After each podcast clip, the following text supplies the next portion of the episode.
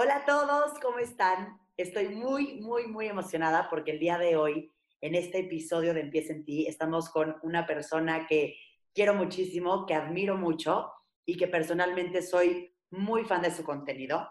El día de hoy estamos con Paula Galindo, o mejor conocida como Pau Tips.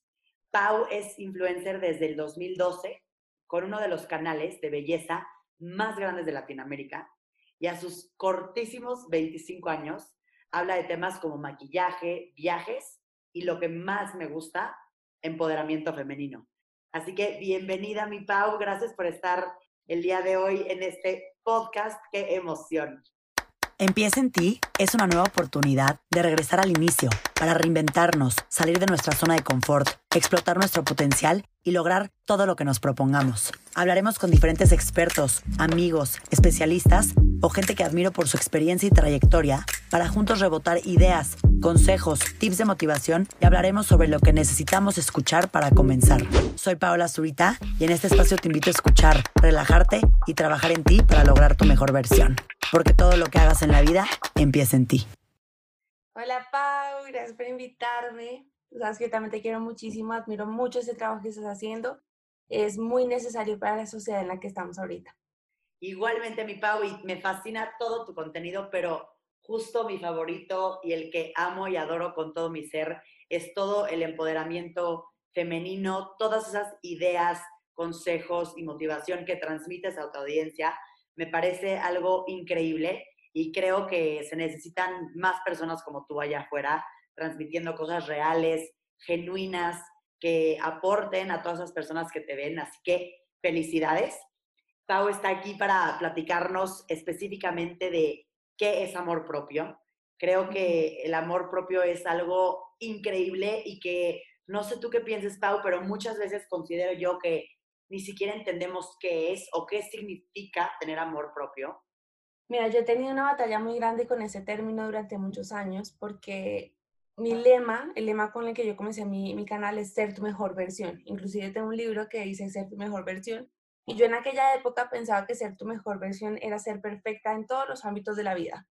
Ser la mujer más juiciosa, juiciosa decimos aquí en Colombia como las personas más centradas, eh, como la más estudiada, la más exitosa, la que más tiene números, la más fit, más, más, más, pero entre más me exigía a mí misma, menos me quería a mí misma. Estaba en una guerra completa y ahí empezó a, cambiar este término de ser tu mejor versión. Tal vez ser mi mejor versión es una persona que se escucha más a sí misma y está en paz. Así no tenga la mayor cantidad de números o la mayor riqueza, la mayor fama, pero está en paz consigo misma. Entonces, desde hace muchos años he empezado en esta búsqueda del amor propio y de reencontrarme con, con mi bienestar. Creo que amor propio es igual ponerse límites e intentar hacer siempre las cosas que a uno le hagan sentir bien. Creo que muchas veces vivimos con estas ideas, ¿no? De que tenemos que ser de cierta manera o tenemos que lograr tales cosas o tenemos que llegar a ser tal persona.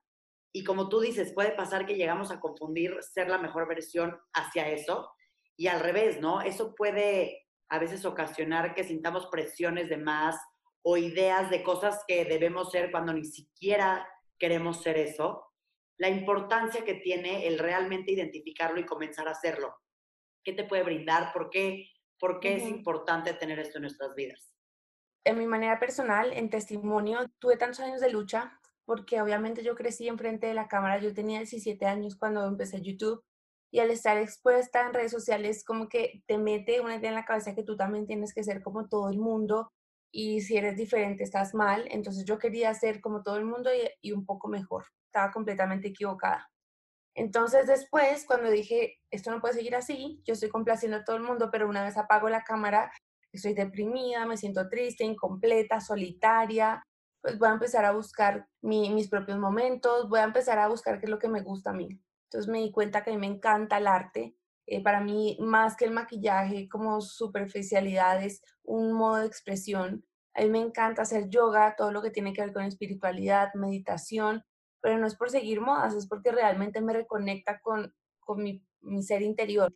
Me di cuenta que yo disfruto mucho estar con mi familia. Pasó también que llegué a alcanzar, no sé, estar en los shows más importantes, viví en Los Ángeles y iba a eventos donde me codeaba con artistas muy grandes y yo decía, wow, porque esto no me impacta, porque esto no me sorprende como yo creí que me iba a sorprender, porque llego de nuevo a la casa y me siento tan vacía. No estaba escuchándome y no estaba escuchando lo que yo realmente quería. Yo no quería estar todo el día perfecta como una Barbie, aunque mi trabajo lo requiere y lo disfruto en momentos, pero también disfruto cuando estoy desarrollada y soy también yo. O sea, empecé a entender que en esa sencillez yo encontraba mi amor propio, que es diferente para cada persona. Entonces, todos esos años ha sido realmente de, de, conocerme y dedicarle tiempo a lo que para mí era no productivo, porque yo decía, no, yo acabo de pintar mandalas. Mientras que pinto mandalas, mejor hago 10 TikToks, hago 5 videos que me generan eh, pues un revenue, mejor hago pautas para marcas, pero cada vez iba como callando esa persona interior que me decía, hey, yo quiero bailar, hoy quiero comerme un helado, hoy quiero dormir esa tarde. Todos esos pequeños actos, por más insignificantes que parezcan, son amor propio. Y, y, es tan fácil perderte en el no escucharte, como lo acabas de decir, tú vivías todo ese tipo de experiencias, de situaciones tan increíbles que si lo ves de fuera dices, wow, quiero ser como ella, ¿no? Y, y en realidad tú estás aquí compartiendo y dices, yo vivía y tenía eso y me sentía infeliz y creo que esto es un mensaje, como te lo dije, poderosísimo e increíble que des allá afuera, porque cuántas personas no están en un trabajo o en cualquier posición en algún lugar y realmente ni siquiera son felices, ¿no? Precisamente aquí te quería decir una cosa, no es que ir a esas ceremonias o codearse con, con artistas grandes esté mal. El problema es cuando tú no sabes apreciar el momento y vives o atado al pasado o atado al futuro. Ahora precisamente me estoy leyendo un libro que se llama El Poder de la Hora y decía que cuando tú te concentras en vivir el momento presente, independientemente de, de lo que vaya a pasar o deje de pasar, es ahí donde encuentras el gozo en realidad. Pero como yo vivía el momento pensando en el contenido que tenía que subir mañana, en el siguiente viaje, en que mañana tengo entrenamiento a las 8 de la mañana, mi mente estaba a mí y en realidad yo nunca estaba consciente de, de, lo rico que era el momento, de lo privilegiada que era en ese momento por compartir ese tipo de cosas. Y obviamente cuando ya caí en cuenta de que no había disfrutado y encima tengo un montón de cosas más por hacer, pues me sentía aturdida y cansada. También esta es una esencia muy importante del amor propio, vivir conscientemente cada momento, que si es acostar en tu cama con tu pareja viendo Netflix, qué delicia. Si mañana es un viaje a Hawái, qué delicia, pero el hoy, creo que suena sencillo vivir en el presente, pero el 99% de las personas no lo hacemos. Es algo que tienes que hacer consciente, que tienes recordarte, que recordarte todo el tiempo. La mente, dicen que creo que, no recuerdo el porcentaje tal cual, pero un porcentaje altísimo se la vive pensando o en cosas del futuro o en cosas del pasado. Y como dices, de repente estamos viviendo cosas o estamos en momentos tan padres, tan increíbles, pero estás pensando que es el siguiente lugar al que te tienes que ir ¿Qué vas a hacer después? ¿Qué vas a hacer mañana? Y concuerdo contigo que una de las cosas más importantes para, para el amor propio es estar presentes y vivir lo del aquí y, el ahora. Y te quería preguntar, mi Pau, con referencia a lo que dijiste de que iniciaste tu canal de YouTube a los 17 años, súper chiquita. ¿Cómo, ¿Cómo le has hecho tú desde ese momento hasta ahorita para lidiar con, pues de repente, situaciones complicadas en donde recibas comentarios feos, comentarios malos este, en redes sociales y que creo que al final pues tú has crecido en esto desde hace muchísimo tiempo y cómo lidiar con eso porque pues existe. Te voy a decir que no ha sido fácil. Uno, porque yo no tuve ningún manejo. Yo entré a este, a este mundo sola, a este mundo de redes sociales sola. Yo nunca tuve un manager ni ninguna persona que me dijera como los comentarios se toman así o aquí. Yo entré en una edad en la que uno es bastante débil porque uno está formando su carácter y su personalidad en plena adolescencia. Y obviamente todos los comentarios me pegaban, me decían gorda, alta, bajita, cachetona, flaca, cejona, mejor dicho, todo lo que se puedan imaginar. Y en cierto momento yo sí absorbí todo eso como una esponja. Me llevó a ser la mujer más insegura porque obviamente yo tenía mucho miedo a la crítica e intentaba complacer a todo el mundo. Pasó que con los años, después de haberlo sufrido tanto, haberlo llorado, me harté, me cansé y, literalmente en, ese, en esa etapa estoy ahora. Y claro, todo el mundo siempre va a tener una opinión, todo el mundo, hasta mi mamá tiene una opinión de mí, pero ya depende de mí si yo lo quiero recibir o no, porque yo no puedo evitar que el resto de personas hagan comentarios, pero sí puedo cambiar la forma en la que yo recibo los comentarios de la gente. Y yo también he hecho un trabajo muy fuerte en también hacer lo mismo con los comentarios que son demasiado halagadores, porque el ego es traicionero y cuando te dicen todo el tiempo, hermosa, preciosa, princesa, perfecta, tú dices, sí, yo soy, yo soy, yo soy, y si de repente alguien te dice, eres horrible, dices, ¡Ah! ¿por qué? ¿Me, entiendes? Como que te pegan el ego mucho, entonces yo creo que ni muy, muy, ni muy menos.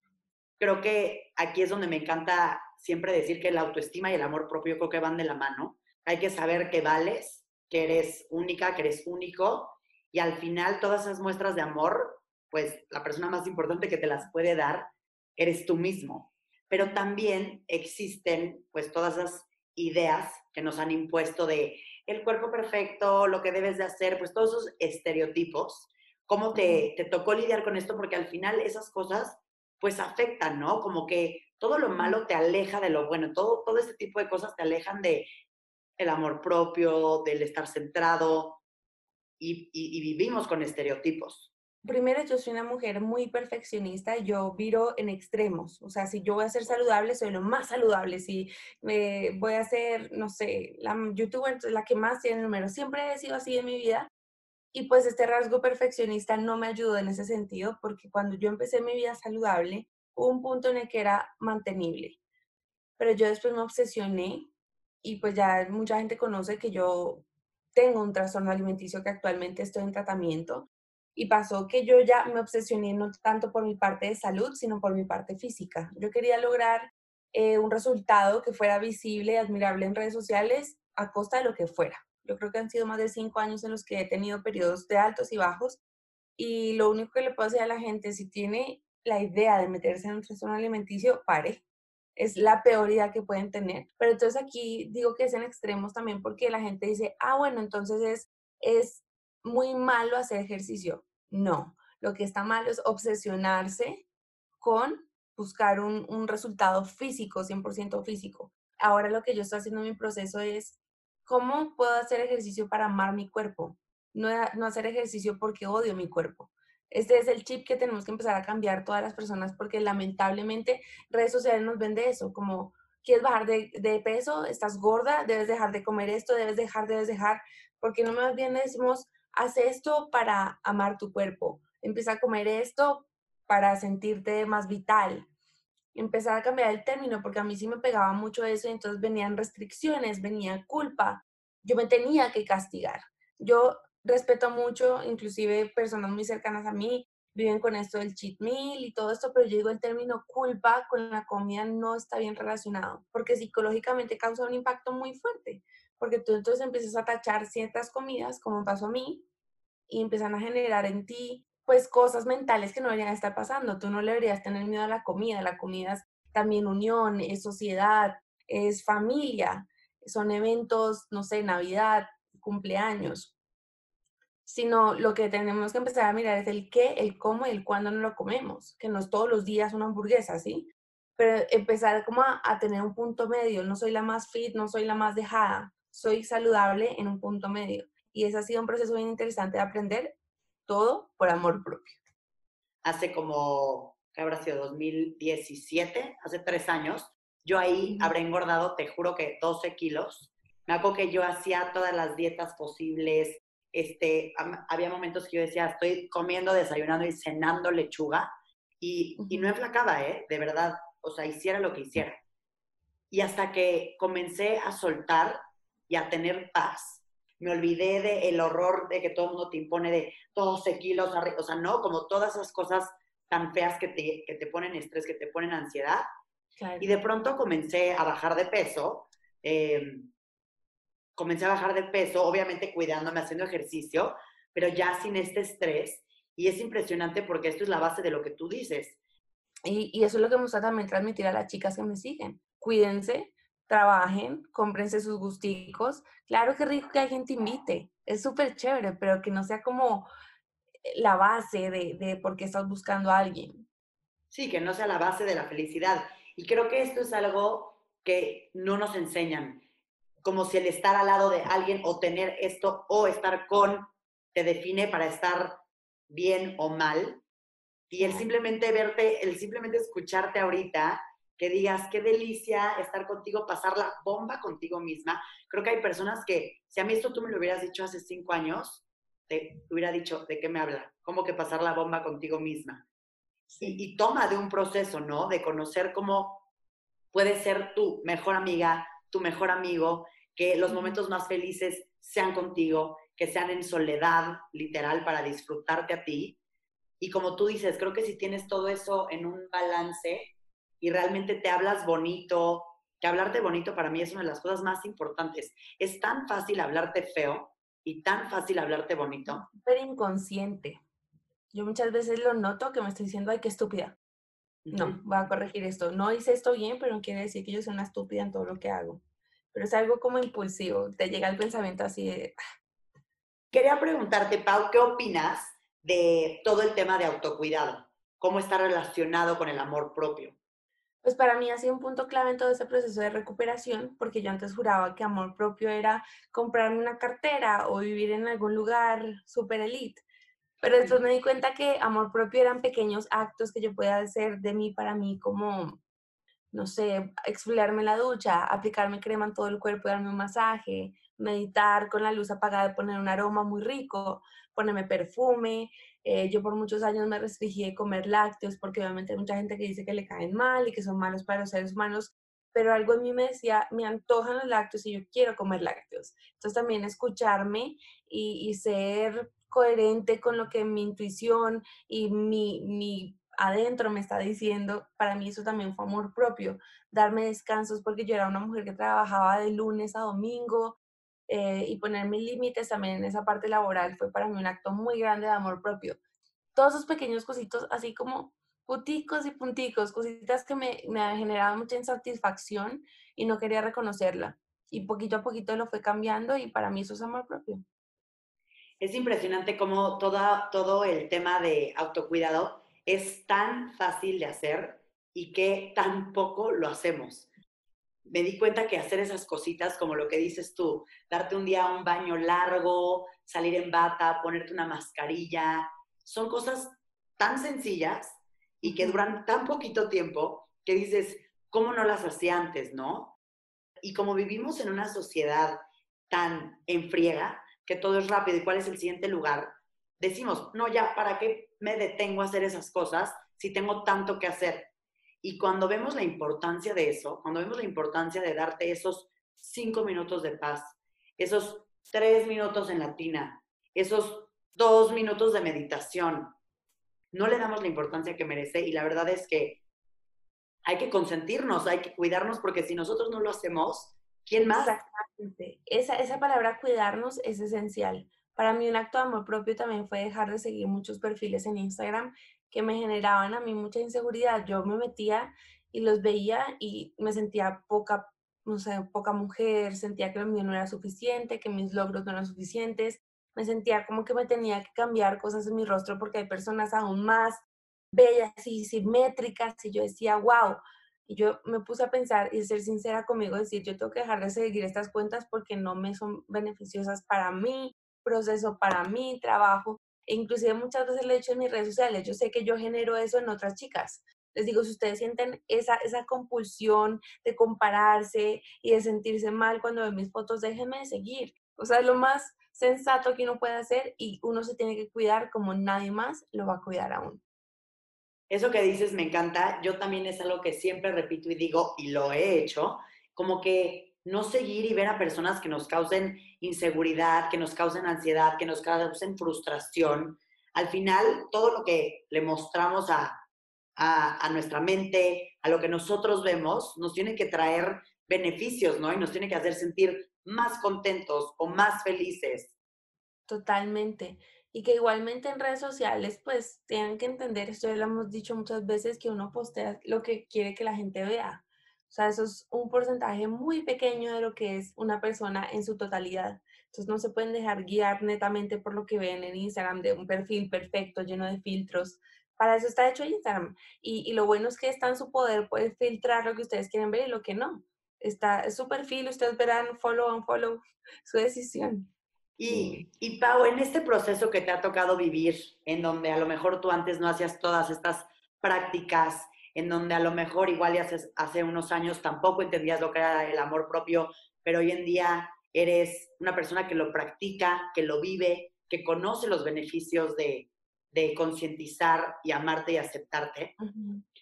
¿Qué, ¿Qué consejos nos puedes dar? ¿Qué consejos o tips nos puedes dar para, para comenzar a, a elevar nuestro amor propio o comenzar a amarnos o comenzar a aceptarnos o las tres? ¿Qué tips nos darías para, pues, para poder comenzar? Yo me hice esta pregunta hace unos años y yo dije como que en realidad yo disfrutaría si no me pagaran, si no tuviera que sorprender a nadie, nada. Y me, y me llevé como cuando yo era pequeña, que era lo que yo más disfrutaba. Cuando yo era pequeña amaba disfrutar, eh, amaba pintar, amaba hacer cosas como artesanías, tejidos. Yo siempre he sido una mujer muy creativa. Amaba estar entre los animales. Para mí eso me fluye muchísimo. Me encantan los animalitos, me encantan los bebés. Aunque esa parte súper sensible siempre ha estado en mí.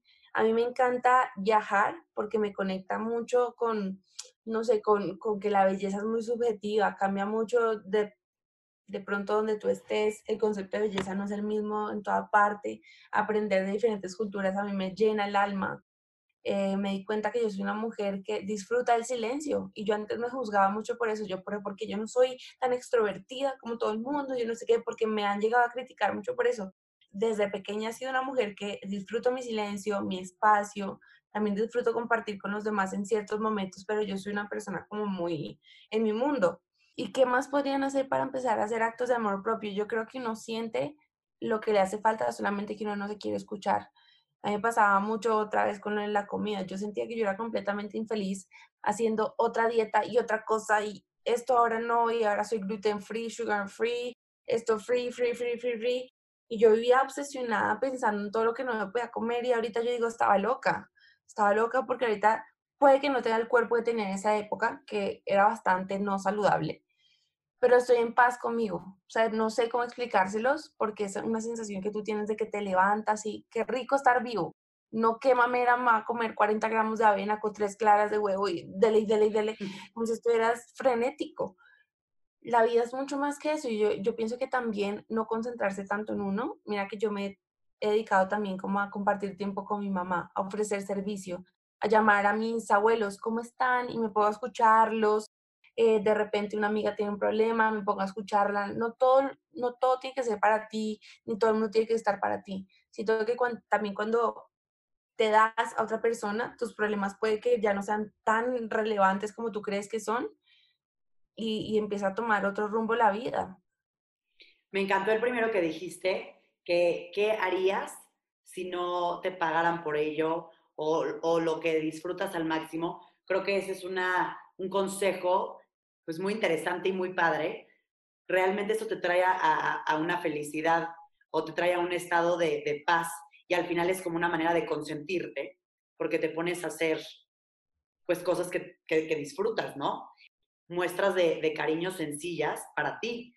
El, el darte un baño largo, el ponerte a leer tu libro favorito, el acostarte en tu sala, en tu jardín, a escuchar música y estar en paz, como que a veces creo que la gente cree que para hacer actos de amor propio tienen que ser cosas muy grandes, que justo tú todo lo que nos has dicho durante todo este episodio es lo contrario, son cosas sencillas y ricas que te hagan sentir a gusto. Son sencillas, son baratas, solo que es difícil. Como que esa lucha interna es lo más difícil, porque los actos de amor propio son muy sencillos.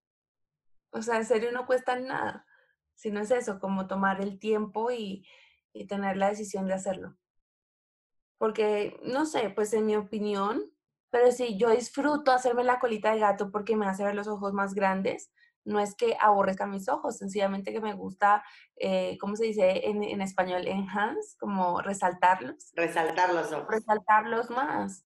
O yo no sé, me hice algunos dientes porque me gusta la sonrisa más blanca, me pinto el pelo porque me gusta verme más luminosa. Pero no quiere, ver, no quiere decir que, que me rechace. Y eso sí me ha eh, causado bastante curiosidad de la gente cuando dice, si dices amor propio, ¿por qué te haces esto? ¿Por qué te maquillas? ¿Por qué? ¿Por qué? ¿Por qué? Pues porque lo disfruto. Esa es la verdad, porque lo disfruto. Amor propio significa justo lo que acabas de decir, sentirte bien contigo misma. No es estar en tu zona de confort, no es dejarte ir, obviamente no es irte al otro extremo en donde te vuelves un exceso de todo, pero es estar en paz y es estar a gusto y lograr la mejor Pau que puede ser, lograr la mejor Paola que puede ser, lograr la mejor quien sea que nos esté escuchando que puede ser, porque eso sí lo creo, que todos tenemos un potencial de 0 a 10 y sí sé tu 10. Y, fluir con la gente y ser amable con la gente, ser amable contigo. Yo creo que ahí es donde empieza la mejor versión. Pau, muchísimas gracias de verdad por esta gran, gran plática. Para mí el, el amor propio es una de las cosas más importantes, es una de las cosas que más trabajo me han costado entender y, yo he disfrutado tu contenido desde hace mucho tiempo. Me fascina que son temas que tocas, como te lo dije al principio de este episodio. Entonces, escuchar un poquito de tu historia, de cómo te ha tocado vivir este tipo de cosas a lo largo de los años, de, de las cosas que has tenido que vivir para aprender, la verdad es que es muy, muy empoderante y, muy padre porque creo que quien escuche pues se puede relacionar, ¿no? Que al final, ve, a ti te tocaron vivir altibajos, te tocaron vivir momentos tristes para despuntar o para de repente descubrir cuál es esa parte o de qué manera querías vivir, sumamente positivo para todas las personas que nos escuchan. Sí hay solución, sí se puede, sí se puede salir adelante. No es solo para victimizarse y sentirse lo peor del mundo, para agarrar más fuerza y seguir adelante con más fuerza. Y creo que por eso es que yo tuve que vivir tantas cosas para que me formaran como la mujer que soy hoy. Muchísimas gracias, Pau. Gracias por estar en este episodio. Le dimos estrenón a la segunda temporada contigo. qué, felicidad y, y, qué increíble que ya por fin lo logramos. Te agradezco otra vez por compartirnos todo sobre amor propio y muchísimas gracias. Gracias, Pau, por este espacio. Un saludo a todos.